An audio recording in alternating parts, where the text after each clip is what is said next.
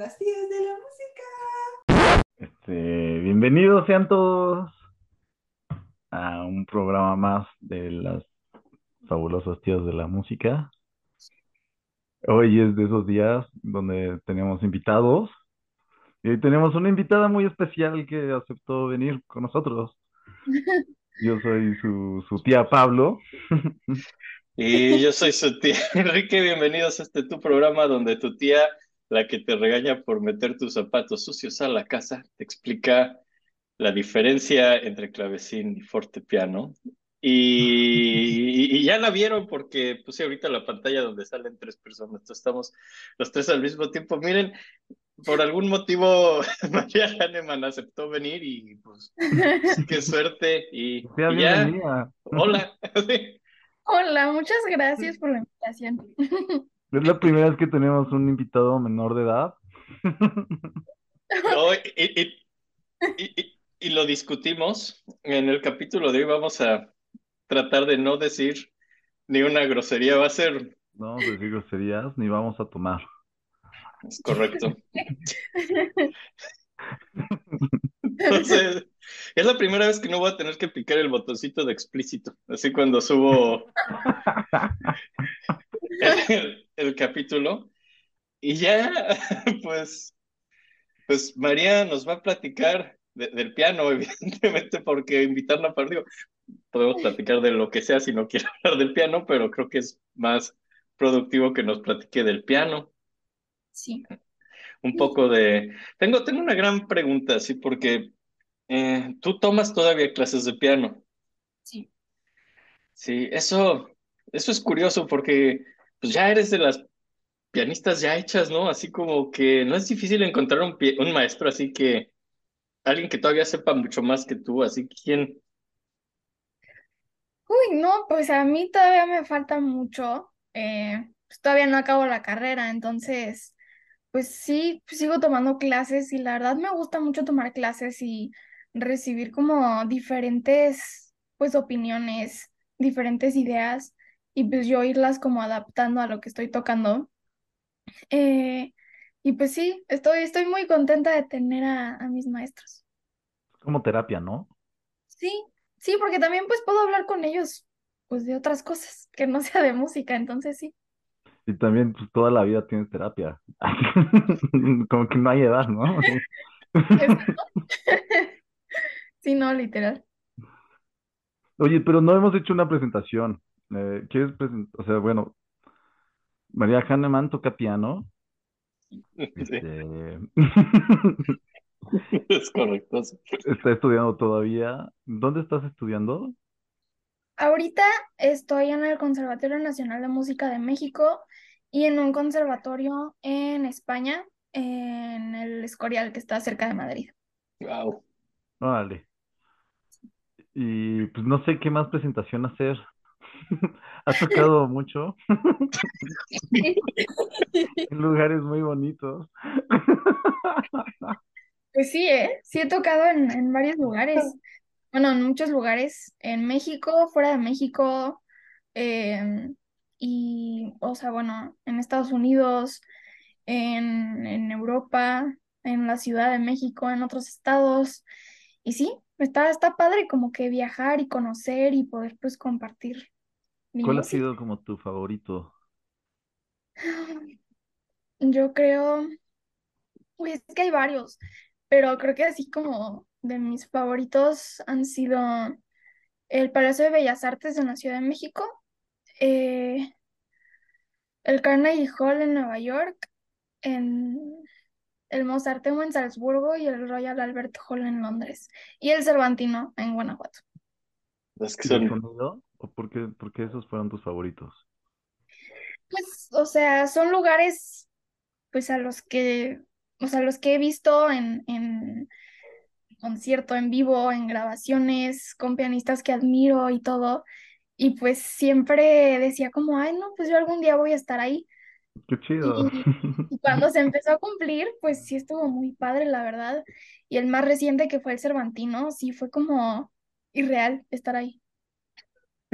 Padre. sí. ¿Y Nosotros, qué radical tocaron los motes? Sí, sí, hubo uno de Muppets en el Carnegie Concierto importantísimo. Sí, ¿sabes? No, es que sí, sí es muy, muy icónico el Carnegie Hall, está padrísimo. Sí, sí, está muy padre, está muy bonito. ¿Cómo fue tu experiencia? ¿Cómo fue tu experiencia en el Cervantino? Uy, pues la verdad, eh, estuvo increíble. Eh, estuve en el circuito cervantino, entonces estuve en Celaya, Irapuato, Guanajuato y León. Y yo estaba muy contenta y pues fue mi familia, fueron mis maestros, mi maestra cuando era chiquita, mis papás, este, y pues había mucha gente. El mero mero que fue el de Guanajuato, la verdad yo sí estaba como muy, sí estaba muy nerviosa, la verdad, estaba muy contenta. La, la iglesia estaba llena, o sea, ya no había lugar y había mucha gente que todavía quería entrar y pues estaba, está cañón, la verdad, o sea, yo estaba ahí y estaba como, esto no ha de ser real porque pues sí se veía como una, como un sueño y pues algo que me relajó fue como ver a toda mi familia ahí bien contenta, mis papás apoyándome y pues estaba tranquila porque pues estudié muchísimo para ese momento y pues al final salió muy bien. Wow. ¿Qué tocaste? Toqué eh, una sinfonía de Bach, un preludio y fuga de Bach, dos sonatas de Beethoven, mm, mm, el vals brillante de Chopin, eh, un nocturno de Chopin, Montescos y Capuletos de Prokofiev y el rondo caprichoso de Mendelssohn. Ah, le- Wow. o sea, fuiste tú sola. ¿Mandé? Fuiste tú sola. Yo sola. Estuvo Sí. Una, perdón por esta pregunta bien bruta, pero ¿tú alguna vez viste Seinfeld o o ya no te tocó? Yo me- Sí, hay brecha generacional. Es una horrible brecha generacional aquí, pero hay, hay un capítulo maravilloso donde, donde un tipo está saliendo con una pianista y está como muy orgulloso de que, de que una pianista así exitosa se fije en él y le preguntan, oye, ¿y ¿cómo le hace antes de los conciertos para practicar? O sea, está todo callado, se oiría si está tocando piano atrás y, y alguien dice, no, yo creo que solo se truena los dedos y entra, pero Digo, era una pregunta muy tonta del programa, pero siempre me quedó la duda, ¿haces algo antes así por, porque sí, si practicaras atrás, escucharía. es lo que dicen de ¿sí? O solo lo- llegas y Eh, o sea, antes del concierto, ya estando ahí. sí, ya eh, estando ahí como atrás del escenario por así. bambalinas. Uy, pues está, está, está cañón porque mi mamá la sufre conmigo. Eh, las dos nos ponemos como muy nerviosas y muy como, siempre lloramos. Entonces, antes de un concierto siempre nos acordamos de la mamá de mi mamá y nos ponemos a llorar. Es, Qué bonito ritual. y nada, o sea, como que me como un chocolate para, según yo, tranquilizarme. eh, veo todas mis partituras, me acuerdo de todo lo que tengo que hacer, las correcciones, todo. Ha- Hablo con mi mamá, con mi papá, y ya cuando dan como segunda llamada, yo ya estoy con los nervios a tope. Y, y ya como que me intento relajar y digo, no, pues ya estudié mucho para este momento.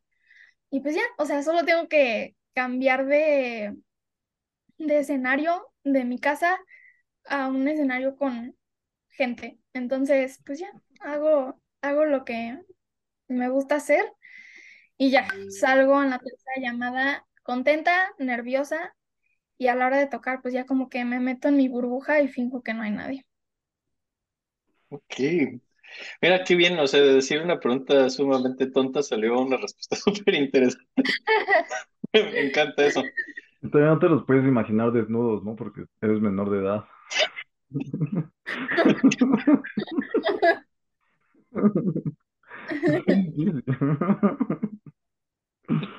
Pero bueno, no sé, María, si nos quieras contar un poco algo más o si ya platicarnos la historia del piano, que pues es un gran instrumento, es, es, vamos, es el que nos enseñan, con el que nos enseñan teoría, porque es donde está todo de izquierda a derecha muy claro, creo que es gran instrumento para muchas cosas, para componer, pero ya como Sí. instrumento de interpretación también. Y lo habíamos evitado, lo habíamos evitado conscientemente. Pues sí, o sea, yo todo el tiempo vi un piano, o sea, a donde iba había un piano en, en la escuela, en la calle, en algún restaurante, siempre me encontraba un piano y pues cuando no sabía tocar todavía, pues yo nada más me sentaba ahí y le picaba las teclas pues sin saber qué, qué pasaba o de dónde salía el sonido ni nada. Y ya cuando empecé a tomar clases, pues ya como que le fui agarrando la onda, eh, se me empezó como a facilitar, eh, pero ahorita pues claro que se está poniendo más complicado. Pero pues sí, o sea, de chiquita yo veía el piano y decía como, pues, ¿qué es esta cajota? Eh, ¿por qué sale pues muchos sonidos de ahí? Y pues, pues así empezó todo en el kinder. Wow. ¿Y de Sí. clases te metiste en el conservatorio siempre o tuviste primero como clases particulares? Eh, cuando empecé estaba con la maestra de música del kinder y pues estaba en el método Suzuki, que ella era la directora, y pues era tomar clases en su casa o en la escuela, este, y pues con ella estuve desde los cuatro hasta los nueve, y luego ya a los nueve entré al conservatorio. Ok, ok. Wow. Ya estoy tratando de acordar qué hacía yo a esa edad y no, ni de cerca tan productivo. Yo iba al CIEM. Yo estudiaba guitarra en el CIEM también. También entraste muy chavito a la carrera. Y después, ¿qué maestros? has- ¿Has tenido muchos maestros en el conservatorio o desde el inicio has tenido el mismo, desde los nueve años? Eh, ¿Cuántos años tienes? ¿16? 16, sí. Em, pues en el conservatorio sí tengo varios maestros por las diferentes materias. De piano he tenido mm, cuatro. Este, la maestra con la que empecé, bueno, no es cierto, cinco. Eh, uno eran dos que pues, me daban clase al mismo tiempo, pero pues son como uno. Entonces, eh. Sí, o sea, eran, eran un dúo y pues me daban clase al mismo tiempo, entonces era como tener un maestro, pero pues dos. Sí. Tú pensaste, yo pensé en Pimpinela, así, pero Entonces, pues fue con la maestra con la que empecé, luego con ellos dos y luego cuando entré al conservatorio eh, fui alumna del ex director del conservatorio y un maestro aparte del conservatorio. ok. Ah, ahorita tengo otra maestra. ¿Tienes- ¿Has tenido un favorito? Un favorito. Eh, está difícil elegir porque pues todos me han como aportado muchas cosas y me han ayudado y apoyado, pero pues no podría decidir un favorito porque todos son mis favoritos. Ok, ok. Está bien.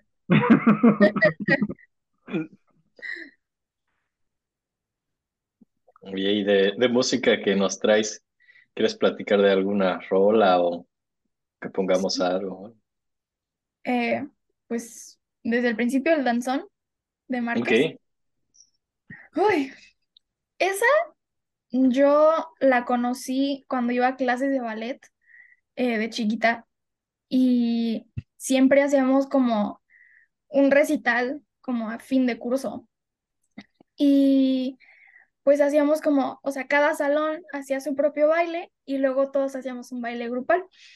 Entonces, este, pues el baile grupal fue el danzón de Márquez y pues yo tenía como tres, cuatro años porque hice ballet desde los dos y yo ¿Te estaba? Sí, sí, me acuerdo. Em, Y pues yo estaba vestida pues con un vestidito de azul y mi moñito y todo.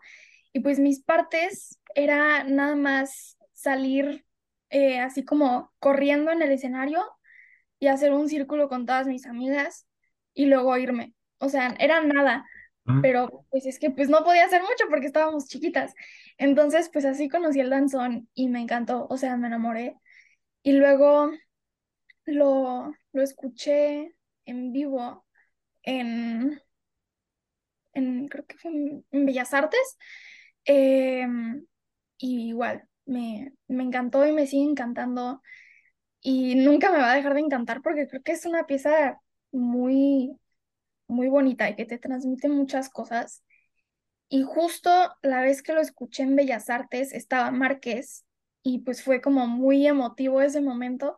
Y yo le decía a mi mamá como mamá, o sea, me voy a desmayar, ¿qué hacemos? O sea, ¿qué voy a hacer? Y me dice, acércate y tómate una foto con él. Y pues ya me acerqué y me tomé una foto con él y muy amable, me cayó muy bien.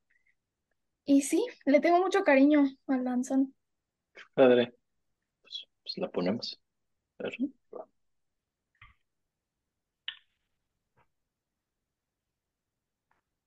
Está cañón. Está bien Sí. bonito. Sí. Hace mucho, mucho, mucho, mucho no lo oía, ¿eh? ¿No? Y, no- nunca, muchísimo. y nunca con tanta atención como ahorita. Sí, está Es muy bueno. bueno. Sí, es muy, muy bueno. Sí. Y no sé, como que me... Muy emocional, ¿no? Y, y es chistoso así con así. A mí me gustan mucho los danzones de, de Acerina. De Acerina y su danzonera. Y que, que son los típicos, ¿no? Y, y me gusta mucho cómo se compara este danzón con estos. Y sí tiene como su parte típica, así de pues, primero el danzón, luego el montuno, luego otra vez el danzón. Y es, es una vea, pero pues Márquez lo hace lo mismo que hace Bach, ¿no? Así la estilización de la danza, la estilización del danzón. Sí, Sí. sí. Está chido. Y también se puede bailar, ¿no? Eso está padre. Sí, de hecho sí. Como los viejitos. Los viejitos Los que, pueblos de Veracruz, ¿no? ¿Qué es eso de bailar en un ladrillo? ¿Hacen eso? No, bailan danzón nada más, ¿no? En los parques. Sí, sí, pero, pero creo que la gente que aprende danzón lo hace así como bailando arriba de un ladrillo. Creo que ¿En solo mueves. Sí, creo que haces un cuadro con los pies. ¿En un ladrillo? Está muy Al- chiquito, al- ¿no? algo así, algo así. Órale, no sabía. No, no creo que sea un ladrillo. Bueno, algo hay, hay un ladrillo involucrado en esto, no sé cómo. ¿Con un ladrillo en la cabeza será? Hay, un ladrillo involucrado. No, no sé bien cómo, pero bailar danzón implica un ladrillo por algún motivo.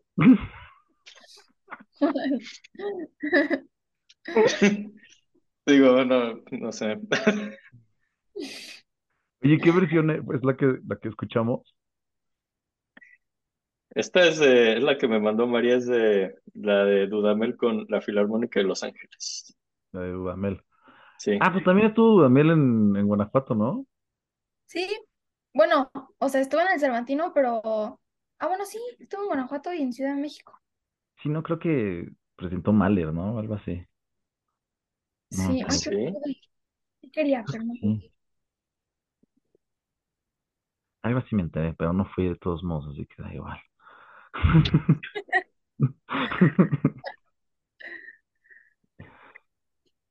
Oye, ¿qué, qué más nos quieres contar? Mm, como, no sé, como de qué. Mm, ¿Nos quieres platicar como, no sé, el instrumento? ¿Qué te gusta el instrumento? ¿Qué sabes de él? Del O, del piano. ajá, o de otra cosa, no sé, no sé, cuéntanos algo. Pues el piano me gusta Estamos todo. a nada de recibir un Pulitzer de periodismo. Todos pésimos entrevistadores, ayúdanos, por favor. No pasa nada, no pasa nada. Eh,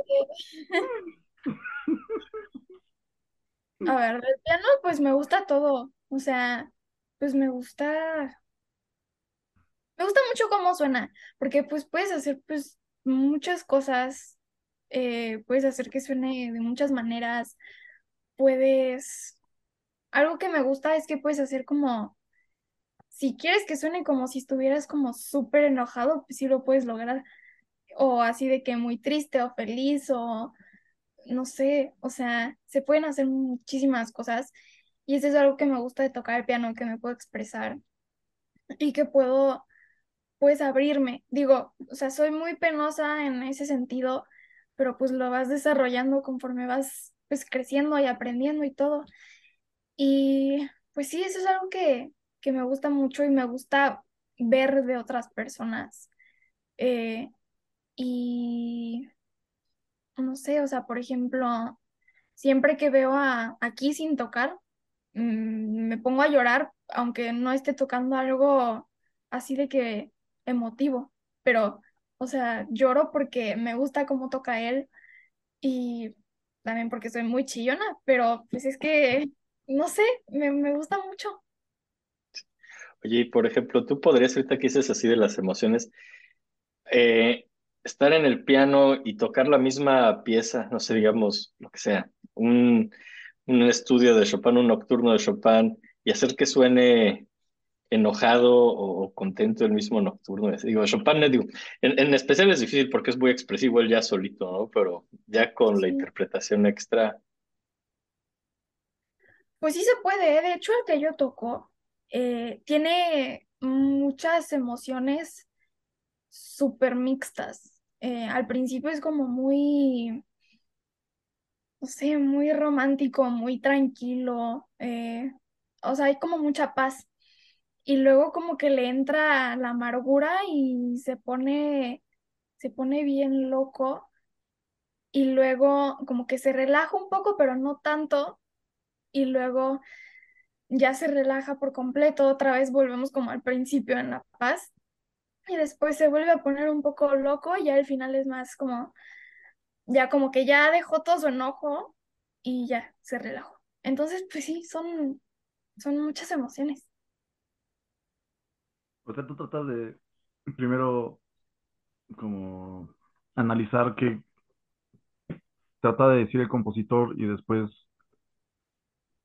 sobre Sí. eso ya te basas la interpretación o tú decides de que, ah, esta parte me gusta que suene enojada. a la vez", Y Pues es que son, o sea, cuando me la estoy aprendiendo, eh, pues sí veo más o menos, pues, qué quiso decir el compositor y también escucho diferentes versiones eh, con diferentes pianistas y pues me voy basando por eso y también pues con las clases y todo, igual me ayudan como a ver qué, qué puedo hacer para que suene bien, porque yo todavía no tomo así como decisiones, o sea, muchas decisiones propias de cómo tocarlo, todavía no.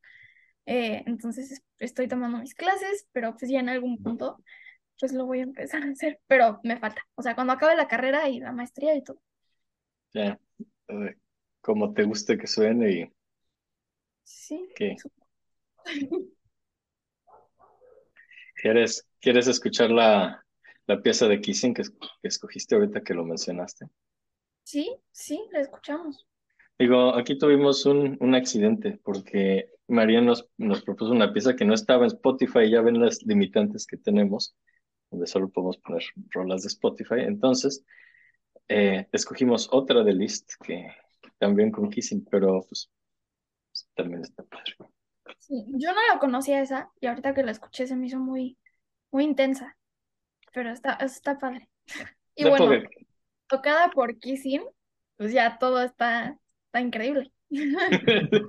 Y, y es la época que Liz ya estaba más viejito y más loquito, entonces también se, se pone divertido. Entonces, y resulta, pues su época de loquito es chida, ¿no? de Liz, sí, se lo favoritas de mi época de Lit. Sí, está muy padre.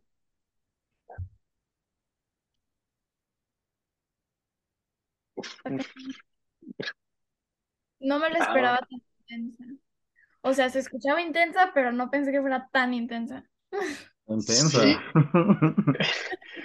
Oye, pero fue muy buen ejemplo para lo que platicaste. O sea, ¿cuántos cambios de estado de ánimo, digo? ¿Verdad? Es que está Sí, cañón, pasa mucho eso.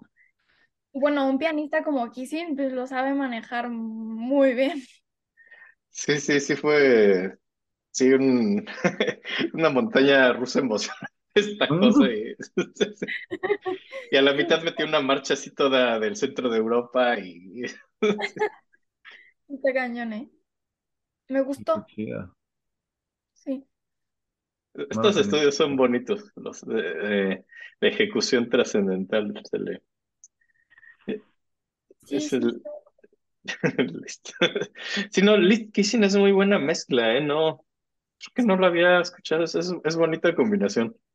Sí, sí es muy bueno y pues uf, es que pues, Kissing es Kissing, o sea, yo lo he escuchado dos veces en vivo y Wow. sí me he quedado, me he quedado boca abierta. O sea, la primera vez que lo vi, tocó, creo que fue el concierto 2 de Rachmaninoff y sí me quedé, o sea, no lo podía creer.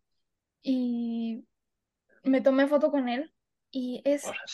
un, es un señor muy raro, pero es, es que en serio, o sea, es, es raro, pero es muy amable, es muy inteligente y es chistoso, o sea, como que es, es divertido, hace, hace chistes y es, pues es un ser humano normal.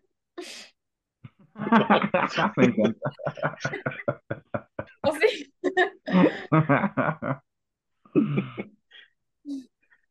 Ah, sí, está increíble verlos. Y es de tus pianistas, es, ok, Kissing es de los favoritos. ¿Qui- ¿Quién más, quién más te, te gusta mucho? Eh, Marta Argerich, eh, Daniel Barenboim, mm, Trifonov, Polini, eh, ¿qué más? Lang Lang, Sí. mm, Yuya Wang, eh, Daniela Lippmann, eh, Jorge Federico Osorio y Rodolfo Ritter. Ok, así son buenos. A Trifonov lo vi en vivo el año pasado y En ¿Ah, serio. sí, sí vino, bueno, a Chicago, así tuvo su concierto, tocando Prokofiev. Tocó los sarcasmos que pusimos, de hecho, en el capítulo de Prokofiev, sí. Y ahí lo ves, es muy interesante el tipo, llega y está introspectivo, nada más se pone así viendo para abajo. Hace increíble, pero ignorando a todos. Es un buen tipo. ¡Qué suerte! Sí, sí, sí, la verdad lo disfruté muchísimo. Sí. Oye, y familiarmente, ¿cómo ha sido esta, no sé, esta, esta búsqueda artística? O sea, sabemos que tu mamá es tu manager, porque, O sea, no, no así, no así literal, pero sí me ayuda mucho. O sea, me ayuda, me ayuda con mis redes, este, o sea, digo, con las redes para que nadie me escriba cosas extrañas o cochinas, Uf. No, sí, no, sí, qué horror. porque sí pasa, este, claro. por eso mis papás me ayudan, este, y nada, mi mamá también me ayuda pues con, con los horarios y los conciertos y las entrevistas y todo. O sea, pues sí, o sea, sí. O sea, cuando tú le dijiste, o sea, no sé, que te interesaba el piano, o le dijiste como, ah, quiero dedicarme a esto, y ya siempre tuviste un apoyo, o... Pues sí, o sea, al principio no sabían si iba a ser como ya una carrera o si me iba a dedicar a esto toda la vida, pero pues siempre me, me apoyaron y me metieron a mis clases de piano y pensaron, no, pues seguro en unos meses va a querer hacer otra cosa. Y no, este, seguí tocando y luego pedí tocar, es que yo quería tocar todo, o sea, quería violín, quería cello, quería flauta, arpa y piano. Y No, mis papás de Mariano, o sea, es mucho, te vas a cansar, elige una o dos cosas. Entonces elegí el piano y luego me metí a clases de violín, este, y luego dejé el violín porque me gustaba más el piano. Y cuando estaba empezando mis clases y veían que pues no, no paraba, la maestra les dijo a mis papás como, oigan, ¿y tienen piano? mis papás de, pues no, no tenemos, o sea, tenemos un, un piano de bebés de juguete que le regaló pues su tío. Y la maestra así como, no, pues ya creo que va a ser hora de comprar un piano. Entonces rentamos un piano de pared. eh, y luego ya fui creciendo y luego me compraron mi primer piano de cola, bueno, media cola. Eh, y luego ya, con ese piano estuve un buen rato. Y después hace como un año, hace un año cambié de piano a otro piano de cola. ¿Cómo se sintió el cambio? Uy, la verdad siempre me ha costado trabajo cambiar de piano. Cuando cambié el piano de pared, me puse a llorar y fue como, te voy a extrañar mucho. Es fuerte, ¿no? Cambiar de instrumentos. Es como, perdón, no que te dejé de querer. Y luego pues ya me encariñé cañón con el, con el primer piano de cola.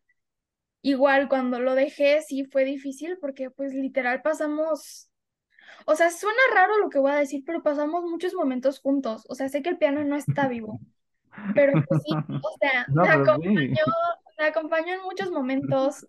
En ese piano estudié cuando toqué en Bellas Artes y pues sí, o sea, pues sí. Y ahorita pues estoy muy contenta con el piano nuevo. Suena muy bien. Y es viejito, pero suena muy bien. Me encanta cómo es como una pareja, ¿no? Perdóname, tengo que seguir buscando algo mejor para mí. No hay- Pero siempre vas a estar en mi mente. Sí. Sí, Qué así son padre. los instrumentos. Qué chido. Entonces siempre tuviste bastante apoyo de tu familia. Sí, siempre.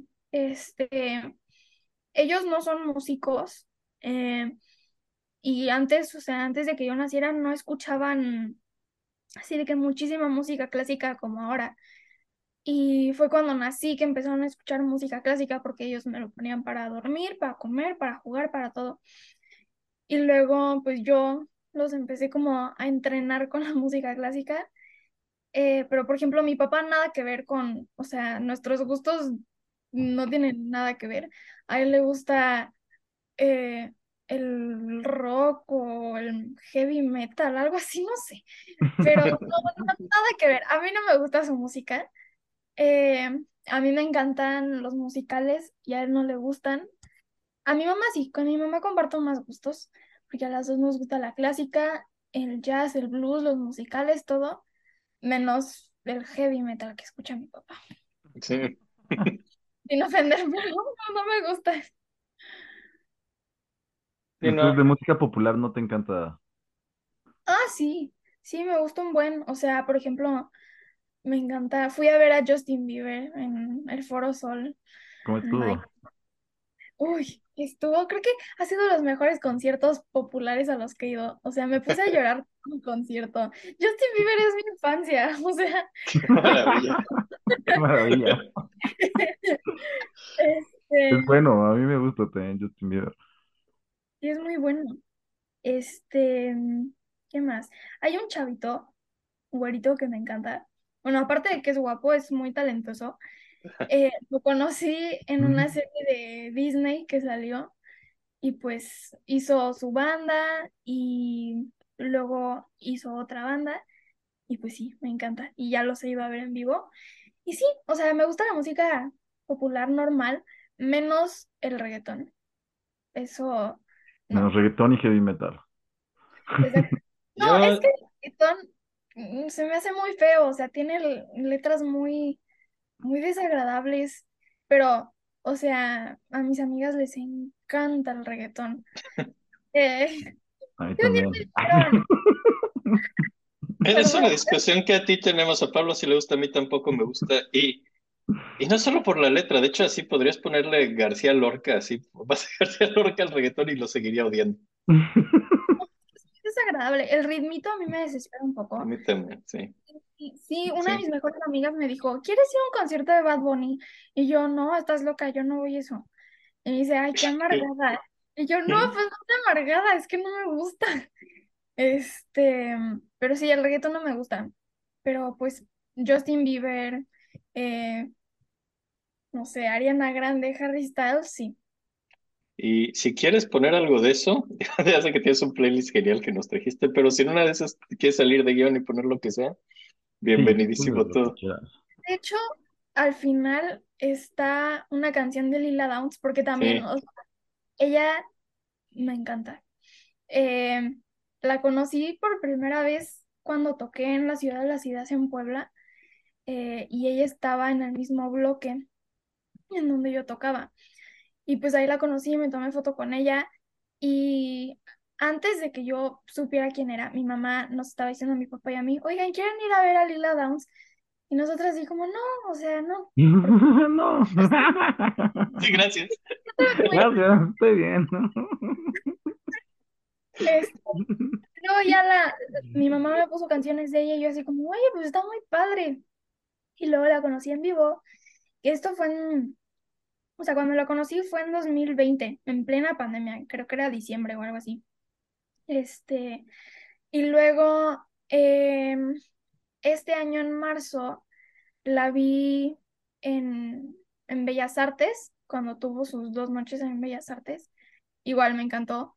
Y ya soy súper fan de Lila. O sea, la iba a ver pues ya como cuatro o cinco veces en vivo. Y sí, entonces pues sí, por eso puse una canción de ella.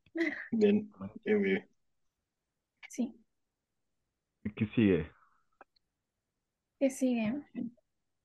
En el, Eh, en el playlist ah, venía Mozart. Mozart es chido, ¿no? Mozart sí es chido. Te es chido. Mozart es chido. Así, así grandecitas de la historia. Así que sí, eh, es- A mí me encanta, es de mis compositores favoritos. Y ese concierto lo toco yo. Y Órale. pues desde que lo toco se, me- se hizo como mi favorito. Claro que me gustan más conciertos de él, pero el 23 es de mis consentidos. Y bueno, Mozart, desde, desde chiquita me encanta. De hecho, cuando era bebé me regalaron un, este, un peluche que le apretabas la pancita y sonaba una sonata de Mozart. Y pues yo me volvía loca, me encantaba. Me ponía muy contenta. Y pues sí, desde bebé es mi consentido. Y pues se ve que era un tipo, pues, buena onda, o sea, chistoso. O sea, se ve que estaba muy loco, pero pues Eh, era buena onda. escatológico favorito. Se veía que era buena onda y era muy inteligente. O Sí. sea, e- era muy feo. Y yo no entiendo cómo las chavas se enamoraban de él. Pero era muy feo, pero era muy inteligente, muy chistoso, con una personalidad pues muy alegre. Entonces, pues sí, igual sus composiciones son, bueno, algunas son muy alegres. Sí, sí, en general. todas, ¿no? Sí, Ya, ya- ya en el Requiem no tanto, pero, pero, pero lo demás sí, ¿no? Así, ¿eh? Sí, creo que es la única, ¿no? Los Requiem, como la única medio lúgubre. Bueno, pues sí, porque es un Requiem, pero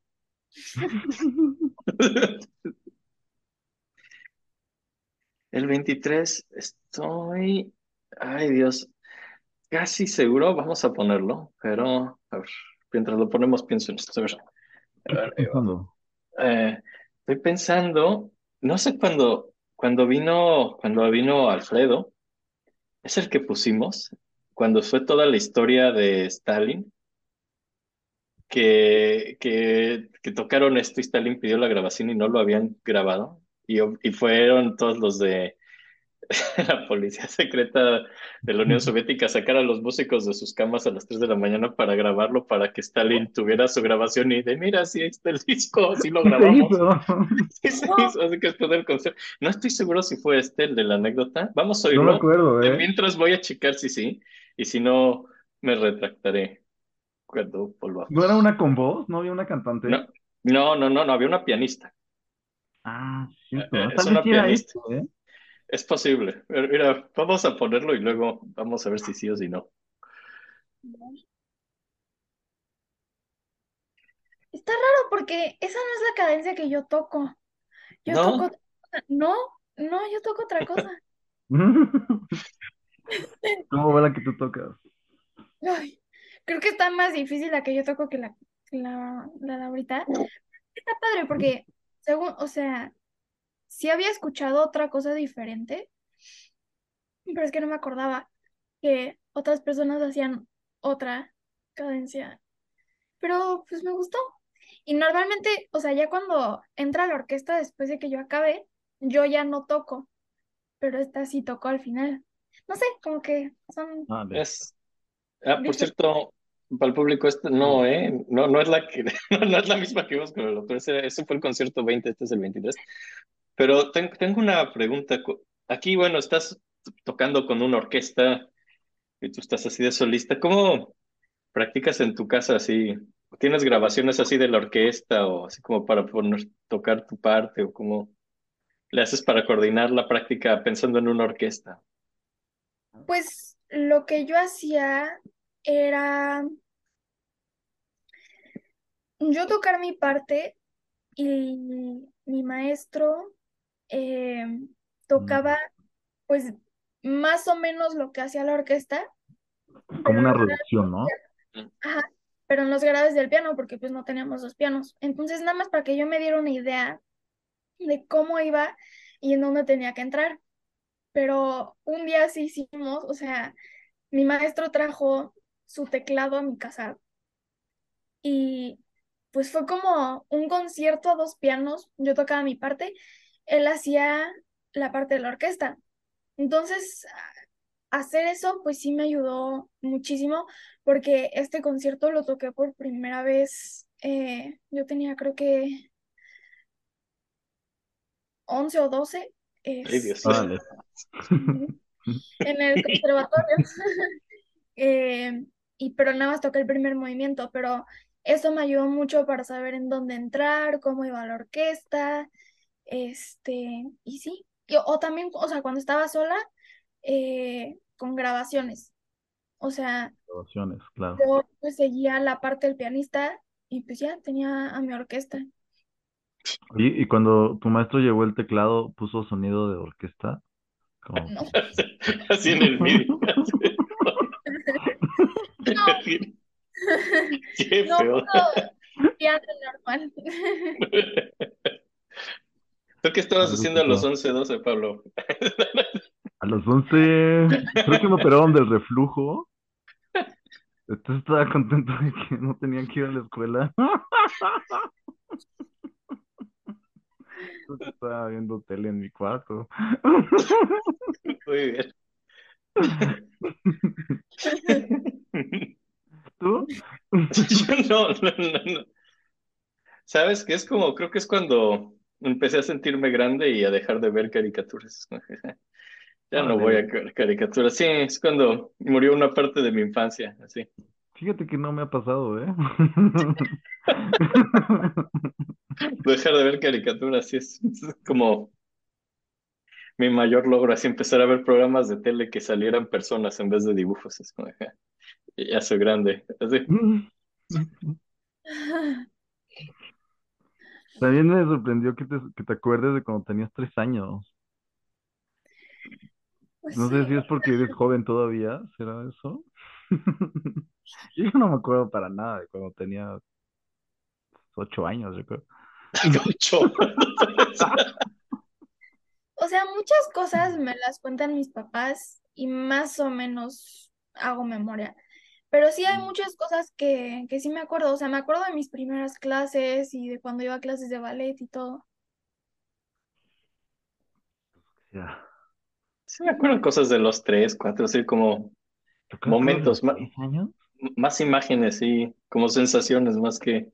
Como imágenes, sí, claro. Ah, yo sí tienen razón, me acuerdo de sueños también. Sí. Sueños de niño. Oye, ¿y, y ha sido un año ocupado este para ti? ¿Mandé? Ay. ¿Cómo, cómo ha estado como tu tiempo estos años? O sea, me imagino que cada vez tocas más, ¿no? Y, y pues en la carrera me imagino que cada vez se empieza a complicar más y tienes dos carreras. Sí, No sé. cada vez está está más complicado, eh, son más, más retos. Y estuvo muy complicado hacer pues todas las clases cuando empezó la pandemia, eh, porque pues todo era en línea y pues no estábamos acostumbrados a tomar clases de música por Zoom. O sea, era muy raro, era muy, muy diferente y la verdad nunca me acostumbré al máximo. Está Eh, raro, ¿no? sí, sí, está rarísimo.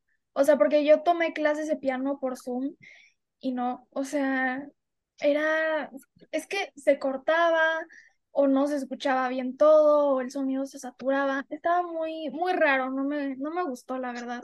Y no puedes ver técnica, ¿no? O sea, no puedes ver las manos o no, como no, está raro, no, ¿no? está, está muy raro. Y mm, pues sí, sí me empecé como a bajonear porque pues no podía salir, no iba al conservatorio, eh, que se sentía como mi segunda casa, este, no, no daba conciertos en, vivo, no iba a concursos, o sea, todo cambió muy cañón. Este, los concursos ahora era mandar tu video y pues ya esperar un mail a que te avisaran algo. Los conciertos eran por, no sé, Instagram Live o Facebook Live. Era, era muy extraño todo, la verdad, pero cuando se empezó como a reactivar todo, pues estuvo, estuvo muy bien. O sea, me sentí como muy tranquila, muy aliviada, muy, muy feliz de que se reactivara todo. Y, o sea, estuvo, estuvo muy raro, la verdad. Y ahora tu tiempo, ¿cómo lo sientes? O sea, ¿tienes tiempo para tus cosas también o estás atascadona? Sí, ¿eh? Sí tengo tiempo, o sea, me intento organizar muy bien, justamente para hacer cosas, pues, de una niña de 16, normal. En- Entonces, o sea, mm, ahorita estudio toda la mañana, como, me voy a la escuela, eh, bueno, al conservatorio, y luego en la noche, no sé, veo una película con mis papás, juego con mis perros, hablo con mis amigas, normal. Y los días que no voy al, al conservatorio, este, pues estudio y luego salgo con mis papás o con mis amigas, este, pues todo normal. O sea, es que yo hago todo normal, solamente que toco piano y estudio y, y ya no voy a la escuela. O sea, porque hice la prepa abierta para que todo fuera más fácil. Entonces, claro. pues sí. Muy bien. Sí, sí, era como tener siguiente pregunta que de tus amigos, así como, cómo te ven, así me imagino que crecieron contigo normal y de pronto, pues no sé, te reconocen en la calle y cosas así, eso. Eh, pues yo no fui como una persona que tenía muchos amigos.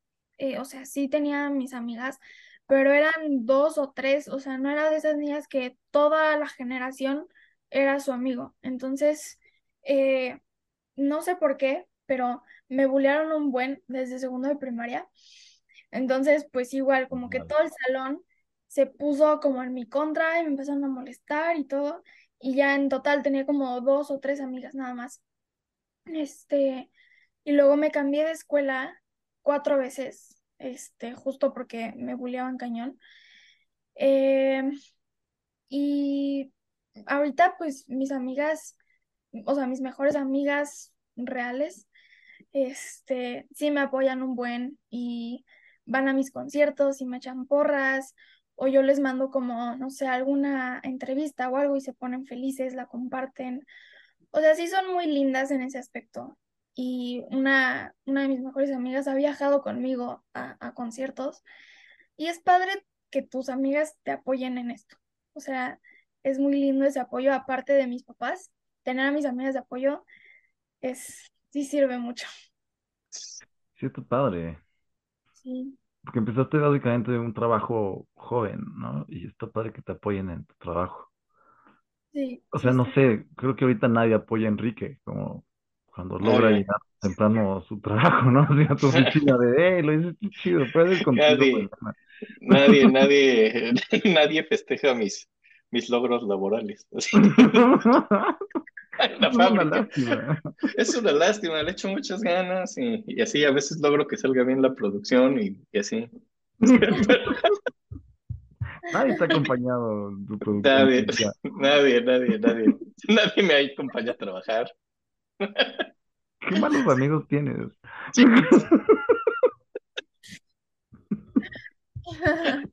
qué lindos que te acompañan, esto está padre. No, sí, está, está lindo esa historia. es- está padre incluso que te hace sentir padre, ¿no? Así, que esa parte de viajar así con alguien y que tu amigo le vaya muy bien, está tremendo. Sí, se oye bien eso. Y, o sea, ella estuvo pues en los ensayos y se la pasó bien también, que también era, era importante eso. Igual se ponía nerviosa conmigo y con mis papás. Y luego al final del concierto me dice, dice, me hiciste llorar, mensa. O sea, todavía me hice mensa. Me dice, me hiciste llorar. pues perdón, pero e- era el chiste. Entonces, pues que lloré y se me hizo lindo. Sí, Claro. Sí, yo sé llorar gente, algo estás haciendo bien. Sí. Digo, tocando, o sea, sí. Sí, sí, Para o sea, hacerles daño, ¿no? Sí, no es por decepcionar a nadie, ni nada, es al revés. siempre lo está haciendo. No siempre es bueno de a la gente.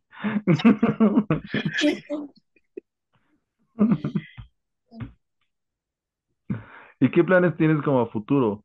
Digo, también tenía una duda. ¿Te estás tomando tus clases en España, pero qué es por Zoom? ¿O No, estoy aquí físicamente. Estoy en España. Ahorita estás en España y Mm. por eso es de noche ahí. Sí, sí, Ah, ahorita ok. ¿Y en el conservatorio? en el Conservatorio de México me están como revalidando todo. Ah, Este, ok. porque iba a estar como muy complicado pues hacer las dos escuelas al mismo tiempo y los horarios que se cruzan. Este, porque si yo ahorita estuviera haciendo el conservatorio, tendría clase ahorita, que ya es medianoche. Entonces, pues no. Eh, entonces me están revalidando y hablé con todos mis maestros y todos así como, ah, pues sí, está bien. Y ya, y ahorita estoy aquí en España con mis papás. Ah, qué chévere. Es increíble. Sí. Sí, gracias. ¿Quieres que pongamos la siguiente rola? Sí. Es, ah, es Beethoven. Uh, Sí, ese señor también es muy famoso. Sí, pero vamos a, a poner un poquito de así. Beethoven es tremendo en el piano. ay, me encantó. Beethoven. Sí, Es que Beethoven es Beethoven. O sea, sí, duro. es la. Son los que, de los, no hemos hecho capítulo de Mozart, no hemos hecho capítulo de Beethoven. No habíamos hecho de Bach, pero fue porque nos obligaron, porque ganó el mundial, entonces teníamos que ser el que ganó. Nosotros no queríamos. Es porque como que esos los estamos guardando para, no, no sé para cuándo, para algún día. Tal vez nunca. Entonces si dicen que se va a acabar el mundo, ese tipo de cosas, pues ya grabamos así. Algo, ¿no? Pero, pero sí son esos que, wow, ¿no? Y, y mi siguiente pregunta, oyendo Beethoven, y ahorita que nos contaste que tocaste Mozart y, y que en el Cervantino tocaste pues, también Bach, Mozart, Beethoven, tu repertorio, lo, lo que veo que te gusta es como, pues, son los importantes, ¿no? Así los más grandes. ¿Hay alguno que ahorita tengas pensado, tengas así como en la mira una siguiente rola así complicada, que sea con la que te quieras seguir o algo?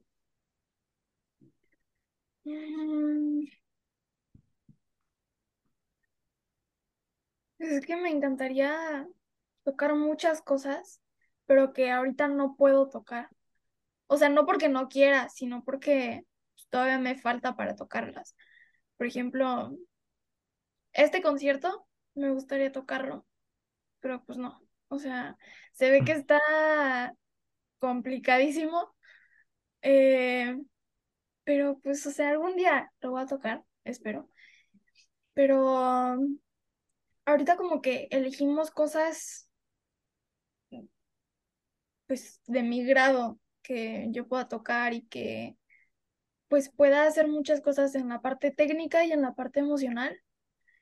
Y pues sí, pero yo espero que algún día toque como Glenn Gould.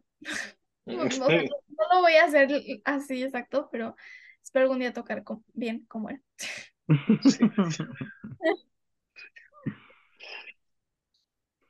Seguro, seguro. Sí. Ya tocas mejor que muchas personas.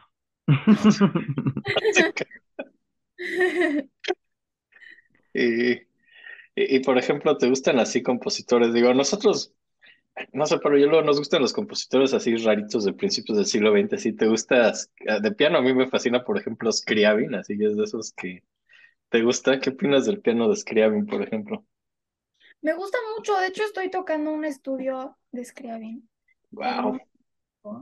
Este, y me gusta mucho, como que cuando lo estaba poniendo era como, esto está imposible, no lo puedo tocar. Pero cuando lo acabé y ya lo pude tocar más fluido, fue como, ah, pues no estaba tan difícil, porque eso pasa mucho, que luego uno piensa que está así, de que es súper complicado, y al final no. Pero este estudio en especial me gusta mucho porque igual tiene como muchos moods, mucho, mucho cambio de emociones y todo. Y no sé, o sea, está, está complicado. Eso sí, está muy complicado porque son como muchas octavas. Casi todos son puras octavas y brincos y ah, no sé, está, está muy enredado al principio, pero ya cada que le vas agarrando la onda, ya te encariñas con él. Sí, híjole. Yo, por ejemplo, estaba pensando, digo, vamos, yo no, ni de cerca, ¿no? Así tocar el piano. Estaba el, el otro día fantaseando así con agarrar como una de las piezas de conciertos de piano de mano izquierda, así de, de Ravel, y no sé, solo mover el banquito del piano a la derecha, a la izquierda y tocarlo con la derecha así para que me salga más fácil. No sé si, o a dos manos, así para hacer trampa. Ajá. Pero no, no, no, no sé, no sé si eso se pueda, pero lo veo como mi única, como posibilidad de tocar algo así que suena increíble, así es como hacer trampa en uno de esos de mano izquierda y tocarlo a dos manos. Pero Es que la mano izquierda es como, como que es el enemigo de muchos. Mi, o sea, mi mano buena es la derecha, no la izquierda. Entonces, pues sí. Pero pues hay ejercicios para fortalecer la izquierda. bueno, estos tipos perdieron su brazo derecho, qué mejor ejercicio, digo. Como consejo. Es un pésimo consejo, pero, pero es un buen ejercicio.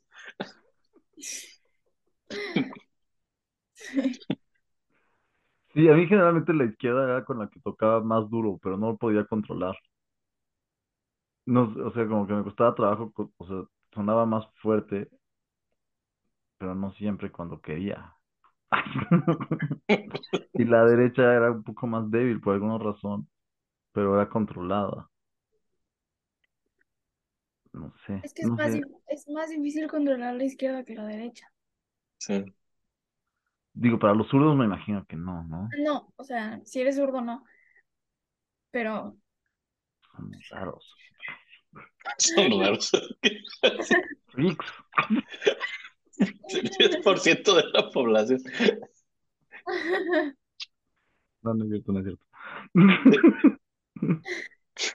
No es cierto, todavía declaras que no es cierto. Es broma, es broma. Como Oye, que sea. ¿qué te gustaría? O sea, obviamente si te quieres, o sea, quieres vivir de la música todavía, ¿no? sí, sí, ya lo tengo decidido. Desde, desde hace mucho tengo decidido que esta va a ser mi carrera toda la vida. Como seguir de solista, te, lo que quieres, como... Sí, solista.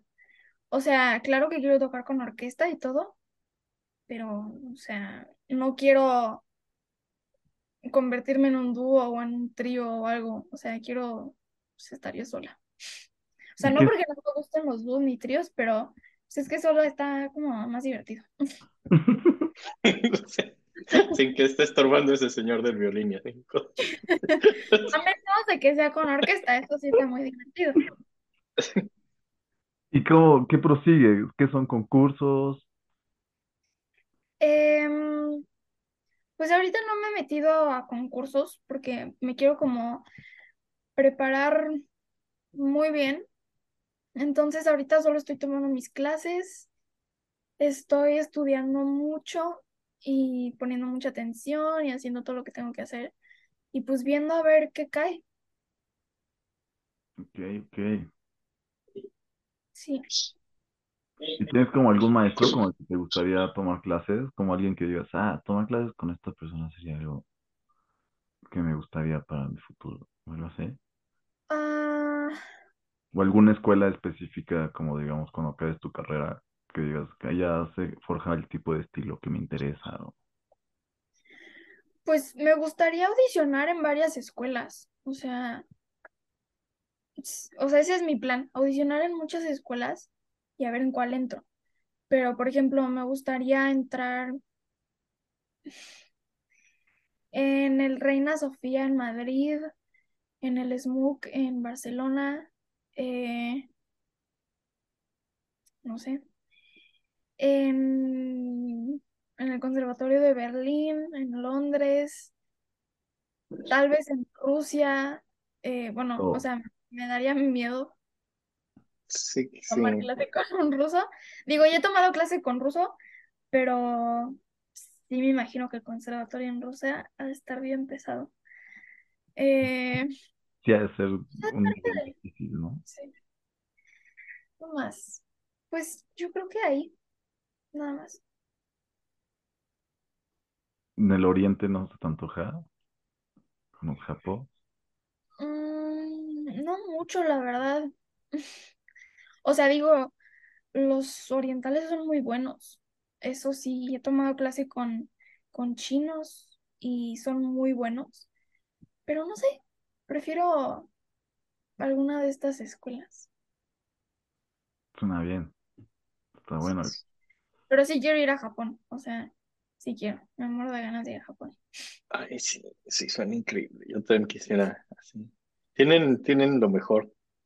Sí, y Así, comer sushi en- en- todo el día. Es comer sushi todo el día. Y, y no sé, Y y conciertos de mambo, ¿no? conciertos de Japón, eso de que son muy limpios. Sí, sí, sí. Ahorita vieron eso que pusieron así de que festejan el triunfo ante Alemania, festejando así, trabajando sin parar 24 horas. No, ¿cómo estuvo? No, es pues pusieron esa noticia falsa, así que así festejan así el triunfo ante Alemania en el Mundial, trabajando 24 horas seguidas sin parar.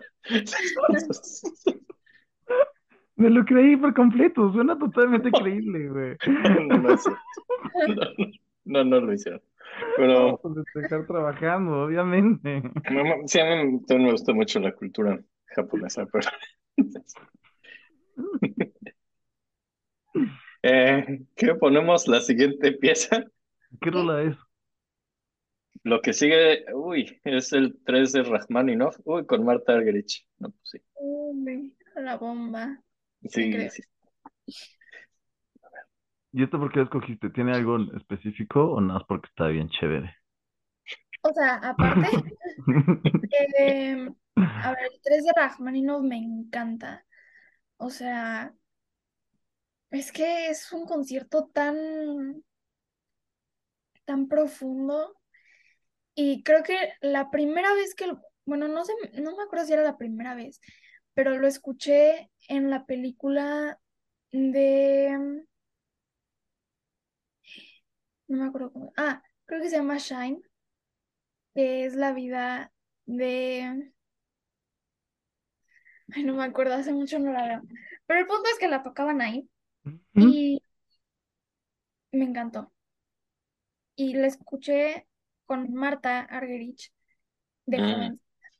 Ah, Y es que Marta, Marta es como una diosa, literal, porque, a ver, ha hecho lo que se le ha pegado la gana en su vida. O sea, tuvo hijos, muchos hijos con quien quiso, ha tocado en miles de lugares, cancela conciertos a la mera hora.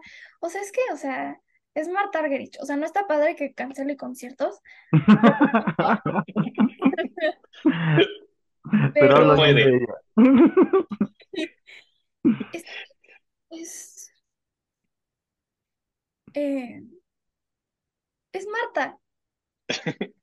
es, es, programa amamos a Marta Argerich. Sí, sí, Seguro, seguro también a veces regresa el vino. Así cuando le sirven un vino que no le gusta, seguro tiene el valor de decir, no lo quiero, toma. Así. no, Es muy difícil eso, ¿sabes? Lo he hecho un par de veces y es muy penoso. Porque Ella te lo vas a hace ver sin como, pena. te vas a ver como un, un, un, eh, no podemos decir groserías, obviamente. Te vas a ver como un snob, ¿no? Un barbaján. Ajá. como un barbaján. O sea, hay de dos. Te, te van a tachar de snob o tomarte un vino que tal vez sí está malo. O sea, generalmente está malo cuando lo quieres regresar porque pues, tal vez se les pudrió. Entonces seguro no ella hace eso, porque se ve que es se ve que es muy sangrona, pero puede ser sangrona porque ella es Marta Argerich, entonces puede ser lo que se le pegue la gana en la vida, va a seguir siendo Marta. Sí, no tiene ningún problema. Sí, o sea, es buena onda, ¿no? Según yo, se ve, tiene una cara como sí, bonachona. sí, No también. Yo soy muy fan. Sí, este- somos fans de Marta Argerich en este programa. Su, su champán es lo mejor que hay. Su pan es increíble. Sí. A ver.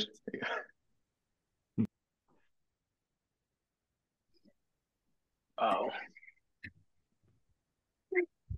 está cañón. Sí, sí, sí, sí. Es que ya toca muy bien. Sí, sí, sí, toca muy bien. Ahora me quedé pensando en, en Marta Argerich tocando música de Rachmaninoff. Rachmaninoff hay quien cree que tenía síndrome de Marfan, así que, bueno, que uno de los síntomas es tener manos gigantescas, ¿no? Entonces tenía, tenía unas manotas ese señor, entonces de pronto, digo, y era pianista y entonces, no sé, no, no sé, digo, ya pues, cualquier señor, o sea, no tiene las manos del tamaño de las de Rachmaninoff y, y no sé, muchas mujeres, me imagino que a lo mejor, qué difícil a lo mejor tener manos más pequeñas y tocar Rachmaninoff, ¿no? Es infernal. O sea, yo to- toco el preludio de las campanas. Cuando lo estaba poniendo, yo estaba así como, no es que yo no alcanzo, o sea, o sea, mi mano no es grande. Entonces, Sí. entonces yo estaba así como, ¿cómo lo voy a hacer? Porque, pues no. O sea, este señor cree que todo el mundo tiene las manos gigantes como él, pues no.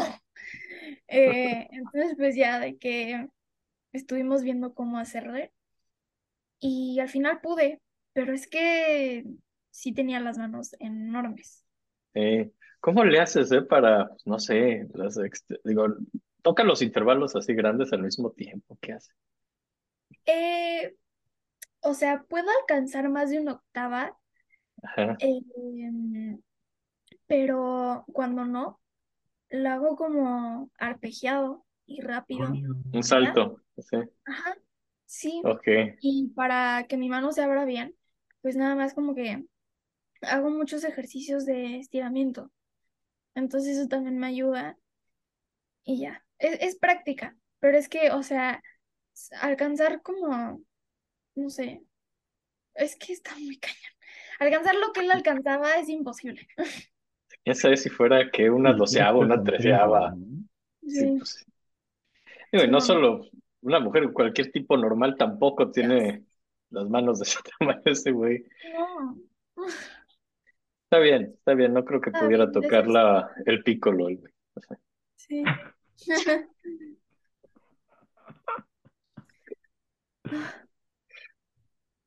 Sí, wow. Ay, qué padre era Marta Argerich. Siempre, Sí. ¿Qué dice Siempre lo he Rachmaninoff, no? ver en vivo, pero nunca he podido. O sea, es que, mm, o sea, lo que nos da miedo es comprar los boletos y que cancele. O sea, es que ha de ser horrible que cancele, porque es como, pues ya compré mi boleto, no canceles. Ajá. Pero, pues ya que. Hay gente que viajará a verla. Sí, no, Sí, no, obvio, o sea, qué desperdicio. Si ya todavía si va a tu ciudad, dices, bueno, ya, ya salí, cancelo, pues veo qué hago, voy a cenar. Ya ni No, bueno, modo, ¿no? Pero ¿Cómo viajar te así, el dinero, no? desperdiciando, ajá, el dinero. te lo regresan, yo creo, ¿no? Pues ya te vas, no sé, por sushi. A un lugar caro, ¿no? Bueno, pues ya. Sí, porque no es como que puedan sustituirla con cualquier acto, ¿no? Decir, Pero, de cambio, tenemos aquí, así, no, no es como que puedas, ¿con qué la sustituyes así de, de última hora? Nada, o sea, Nada, es que no hay nada que la reemplace. O sea, no. no, no, no es como que es bueno, pero no, No, hay o sea, mucho como. Los mopeds. o sea, si a mí me dicen, Marta no toca, pero toca a este, le digo, no, perdón, pues no, que no lo voy a Sí, ver no. porque yo vengo a ver a Marta, no a este. Sí, no, que te regrese el dinero, seguro, ¿no? Yo creo. Sí, seguro. No sé, la verdad. Yo creo que sí vale la pena comprar un boletito y esperar que llegue. Y jugártela. Sí, obvio. Ay, ¿Qué, qué porcentaje de conciertos cancelará? ¿20? No, no sé. No sé qué Porque sí sé que ha cancelado muchos. Creo que mi maestro lo iba a ver en vivo y canceló, no sé. Pero sí se ve que cancela. Como que se pone muy nerviosa y cancela. Ah, sí, por nervios. Sí, según yo sí era por nervios. Le da como, tiene pánico escénico, creo. Vale, no Eso, sabía. eso debe ser como un consuelo para todas las personas con pánico escénico, ¿no? Así decir, bueno, si Marta Argerich todavía tiene pánico escénico, creo que yo estoy bien, ¿no? Sí, ¿eh? O sea, por ejemplo, yo sí me pongo nerviosa, pero sí me pongo a pensar en Marta. O sea, Sí es te que ayuda. sí, pero es que los nervios siempre van a estar. O sea, siento que si no tienes nervios, no lo vas a disfrutar o no lo estás disfrutando. Como que los nervios son parte de la experiencia. Pues sí, ¿verdad? Sí. Sí, Sí, si no es porque no te importa y si no te importa, como que no, no está padre, ¿no? Y sí. creo que de las presentaciones que tuvimos, yo estaba o nervioso o enojado. Enojado. A veces sustituyo los nervios por enojo, entonces salgo a tocar enojado. Ay, no. Sale bien, ayuda. Si Bueno, tocas punk sales, sale bien. Ay, no. Me ayudaba eso. yo, yo la primera vez que toqué en vivo lo hice tan, pero tan, pero tan ridículamente mal. Y en frente de tanta, pero tanta, pero tanta gente que fue lo mejor que me pudo pasar porque ya luego nunca, así cada que me empezaban a dar nervios, siempre decía, bueno, pero pase lo que pase, no va a ser peor que eso. Así, de ahí todo es hacia arriba y, y sí, en efecto, nunca toqué peor que la primera vez. Entonces, Bueno, son experiencias. Qué suerte que tocaste horrible.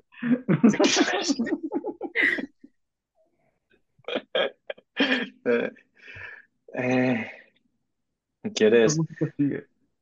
Sigue Ponce, balada mexicana. Ponce. Se me hace ya. como tan romántico Ponce. Eso me encanta de él. Es muy romántico, muy, como muy enamorado. Sí. Es muy cursi y me encanta lo cursi. Qué bien. Es Cursi Ponce, definitivamente. A ver.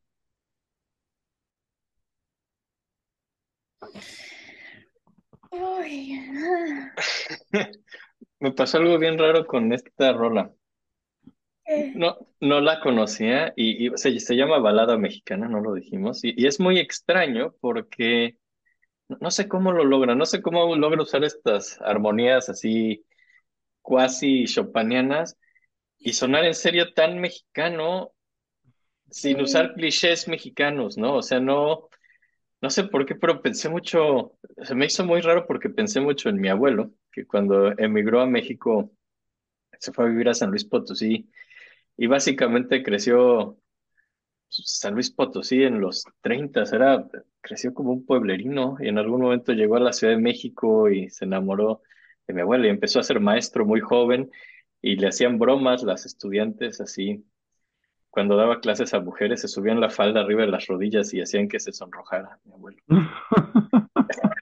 Así le hacían eso de broma a las estudiantes para así avergonzarlo y luego se enamoró de mi abuela y la invitó a, a ver una película de Cantinflas Y ya, y se casaron. Y son esas cosas, y, y a eso me sonó como ese, no sé por qué sí me suena muy a México, pero a México que no nos tocó vivir así como más al México, pues justo en la época de Ponce de los 30, es muy raro.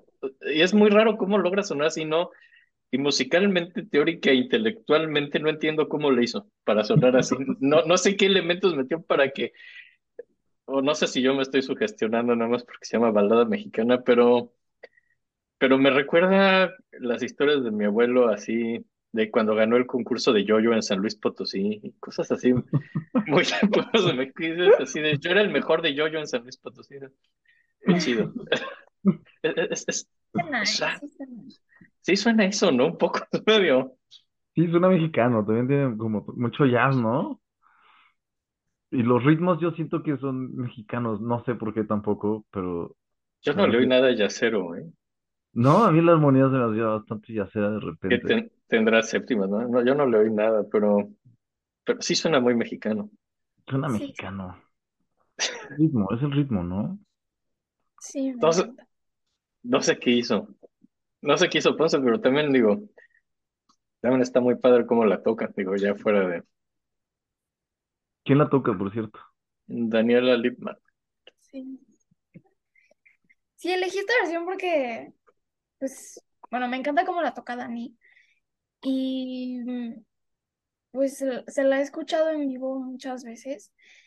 Y algo, algo le hace, algo le mete, no sé qué hace ella, pero siempre que la toca me pongo a llorar. O sea, creo que he dicho mil veces aquí que me pongo a llorar en todo, pero es que de verdad, o sea, algo le hace Dani que me hace llorar cada vez que, o sea, ya me la sé de memoria y me hace llorar todavía. O sea, me cuesta como que controlarme en la balada mexicana. Y bueno, a Dani yo la conozco desde que estoy muy chiquita. A los seis la conocí, ella tenía once. Y pues soy su súper fan y ahorita somos amigas y me encanta cómo la toca. Wow. Qué padre. Sí. Pero sí le hace algo muy emotivo. Vamos, ¿Verdad? Sí, yo soy más frío y no sé por qué empecé a pensar en mi abuela. y cosas así. ¿Qué pasa? ¿Por qué me está pasando esto? ¡Qué horror! Es que quién sabe como que qué poción mágica le pone, que es que de verdad te hace sentir, o sea, pero bien cañón. ¿Serán me como siento raro. No sé, hasta arrebatos, ¿no? Como de repente toca más fuerte ciertas cosas. yo me siento muy incómodo teniendo emociones. Es- es- ¿Quieres, ir al baño? Para Sí, tener tus sí, me, emociones me- me voy a tranquilo. disculpar unos momentos.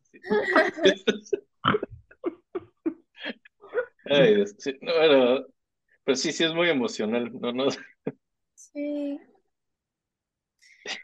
sí, sí lo es. Sí, eh. que sí. Ya la puso la última rola, puso pues Lila Downs. La que sigue es Lila Down. Sí, Sí. pero Es que lo no tenía que hacer porque pues, es que es lila.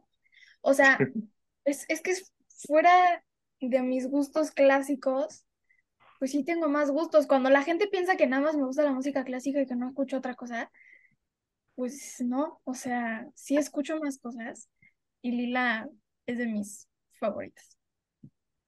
Lila Down. Sí.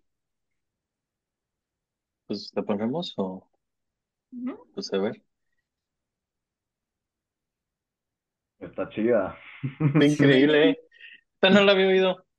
Tampoco la Es había escuchado yo, ¿eh? Eh, sí, es ahorita de mis favoritas. está Como que buena. me hace bailar. No sé, es, es como muy alegre, no sé. Tiene buena banda además. Tiene una Sí, banda. sí, es muy Sí. Está chida la letra. Sí, sí, sí, está muy padre. Sí, es cierto, el chiltepín pica mucho. Ese no sé cuál es. ¿Cuál es? El chiltepín es uno del norte, que son como unas bolitas. Y lo deshacen y es rojo. Ajá. Y pues, nada, como que es de esos que como acumulativos, ¿ya sabes? A que O sea, empieces como, esa hasta leve y Ajá, y empieza a acumularse. Y si le echan muchas bolitas también pica más. O sea, es acumulativo, es de esos duros. Ya no se te quita. Dura, es persistente. A mí me encanta el chile. Ya tengo la panza toda destrozada por el chile, pero me encanta. Tienes 16 años. Santos cielos. Sí. Bienvenida al mundo del omeprazol. Nada. Es que me la paso comiendo chile o a todo le pongo chile. Y mis papás siempre me dicen como, ya no le pongas chile. Pero soy necia y me encanta el chile y le pongo chile a todo. Hace bien a la panza el chile, según yo. No, claro que no. Claro que no. Digo, es, es- bien chido y todo. A mí también me gusta comida picante, sí, pero no, no hace definitivamente bien. Es- Vamos, no es- irrita, yo no irrita tanto. el dolor en la boca, porque vamos, el picor no es que dolor, es la forma de la naturaleza de decir, no te comas esto. Pero no irrita, ese dolor no irrita, nada más duele. Es- es- es- Como que esas cosas, ¿cómo se llama? O sea, ah, son unos receptores específicos de eso. No te, o sea, no te duele porque te está irritando, sino te duele porque hay unos receptores de esa cosa. Yo me puse a leer en el, en el Harold McGee, tiene un libro maravilloso, Harold McGee, es, es la ciencia de la comida, te explica cómo cocinar, pero todo basado en química, así que, que es una emulsión y todo, a nivel molecular te explica todo. Ah, qué Y bonito explica, libro. es un libro muy lindo el McGee, y te explica por qué nos gusta comer picante. Y es como, es como una, es el miedo, así como subirse a una montaña rusa, es, es así cosas que te dan miedo y sabes que es doloroso y sabes que es así, pero sabes que no te va a pasar nada, sabes que es un miedo que, que no pasa a mayores, no es como que te asalten, o sea, que sabes que puede pasar algo horrible aquí, es como un miedo muy controlado y es lo que psicológicamente hace que, que nos guste esto, según Harold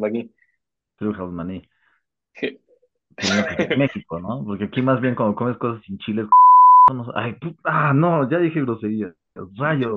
Casi lo logras, casi lo logras, fue la última. No, no puede ser. Después de la última rola. No. Disculpen, queridos escuchados con oídos refinados. Perdonen, Ay. qué falta de respeto. Sí. Casi lo logras. Ya ni me acuerdo qué iba a decir, olvídenlo. No tiene sentido. Ay. Ay. Oye, nada. Ay, No, te- no, no, no pusiste ninguna rola tuya. ¿No te gustaría O, poner algo tuyo? O... o, o tocar en vivo. Digo, no, no sé si se pueda o no sé. Ya, ya es muy noche y también les veo. Sí. Eh, a ver, no, no he hecho nada mío. O sea, no. Y la verdad ahorita no me llama la atención porque solo me quiero como que enfocar ahorita en, en mis estudios y en mis clases y todo lo que tengo que hacer. Y pues no sé, no, ahorita la composición no me llama mucho la atención. No, me refería como poner una pieza tuya hoy. O sea, una que hayas tocado tú, una grabación tuya o algo. Ah, eh, pues sí. O sea, en Spotify tengo cosas. Eh, déjate buscar con Spotify, porque no sé si sea. Ah, María. Ah, mira, si estás. Tienes. Órale. Yo no sé qué opinas tú, María. Yo creo que ya cuando acabemos de platicar y así, de hace siempre los dejamos con una, con una rola. No sé si te gustaría dejar un, lo que los dejemos con una tuya. Bueno, una Sí, que hayas grabado. ¿Sí? ¿Te gustaría? sí, Ok. mm, no sé cuál. Mm, no sé, ustedes elijan. ¿no? Va, va, va, va. Escuchamos algo y ponemos algo, algo bonito al final. Va a ser una sorpresa porque no lo hemos elegido. Y ya, no no sé si quieres platicar algo más o algo. No sé, eh, no sé, ustedes díganme. Eh, Si no, o, Algo o tus de, re... algo de tus enojos, algunas frustraciones de este mundo que no te gustan. Es muy exigente, ¿no? Un poco luego la música. No sé si hay algo de lo que te gustaría quejarte. Eh, quejarme, no sé. Pues no, eh, eh, O sea, si solo quieres quejarte de que, alguna persona, también puedes. Esto es un espacio libre para que digas lo que quieras. no, eh, o sea, lo único que, es que no sé, no sé cómo decirlo, porque no es queja ni nada, bueno, mm, es que no sé qué sea, pero solo que nos den más como oportunidades a las mujeres, porque es que, por ejemplo, yo tengo amigos hombres que, o sea, tocan bien y todo, y los pelan muchísimo. Y a mí y a mis amigas mujeres, como que ahí nos tienen pues, olvidadas. Este, y pues ya, o sea, me han pasado muchas cosas en donde yo digo como, pues no, o sea, cállate y déjame tocar, porque ni siquiera me has escuchado tocar, no me conoces y no me critiques si no me conoces, ¿no? Entonces, pues eso, que nos den más espacio a las mujeres. Y esa es mi queja. Es una buena queja. Yo creo que está muy correcta, sí. Sí. ¿Segura no quieres quejarte de alguien específico?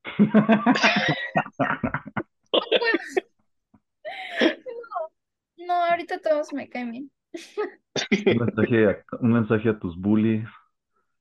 A mis bullies de la primaria, no sé, eh, es que ya ni me acuerdo cómo se llamaban, pero pues no sé, o sea, es que a mí me veían como la niña rara que tocaba el piano y que no iba a llegar a ningún lado. Y pues no sé, ya toqué en Bellas Artes. Muy bien. Y, y- Buenísimo. sí, sí, Eso sí, solo sí. es para los bullies, ¿eh? Para los bullies. Hicieron la vida imposible en la escuela. Está bien. Sí, sí. Si sabemos quiénes son algún día, podemos así burlarnos programa tras programa de alguno de ellos así. Sí, sí, sí, podemos así, así, aunque no tenga el caso, aunque estemos hablando de Stockhausen, podemos hacer comentarios de todos y lo que sea, pero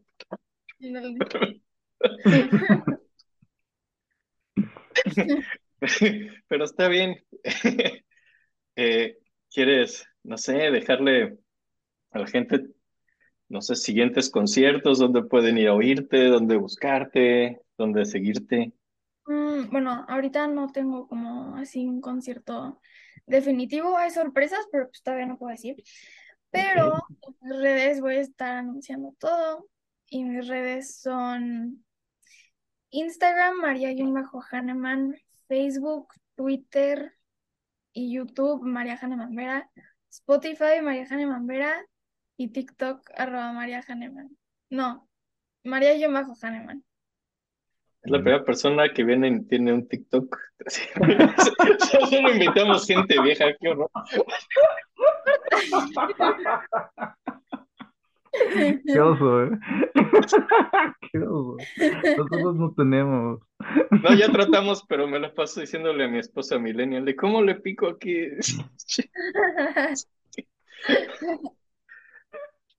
Bueno. Está bien. Ya hay que hacer el de las tías. Sí, sí. No, ya, ya tenemos la cuenta, solo que no he puesto nada porque no sé editar en esa madre. Pero ¿Ya tenemos la cuenta? sí, pero no he puesto nada porque, por eso no he dicho nada, porque, porque no sé hacer bien los videos porque estoy viejo. Buenísimo, hay que hacer. Qué bueno que tenemos cuenta. Pero bueno, eh, pues a nosotros también síganos, digo, no tanto como, ya saben dónde seguirnos, Hagan lo suyo, escríbanos y, Investíguenle. ¿Algún consejo, Pabli? Ah, un consejo, Sí, un este. consejo de ti. Sí, claro que sí, por favor. ah, las mujeres tóquense los senos para poder saber si hay cosas raras. Ah, siempre hay que estar atentos al cáncer. Y los hombres, pues, los testículos y después de los 40 siempre viene bien un examen prostático. Próstata. Sí, sí. los encuentran a tiempo, se pueden llegar a salvar de una forma muy sencilla. Los queremos mucho. Ok. Ay, muchas, muchas gracias. Muchísimas gracias, María. Gracias a Muchas. No, Espero que no, muchas gracias. no te la hayas pasado mal, que no te hayas No, aburrido. para nada. No, no, no. Y nos dio muchísimo gusto que vinieras. Ay, no, pues gracias a ustedes por invitarme. Y de verdad espero que tu carrera siga, siga creciendo y que te pasen cosas bellas todo el tiempo. Sí. Muchas gracias. Y aquí estamos apoyando y, y festejándolo. Gracias. Ta-ta. Ah,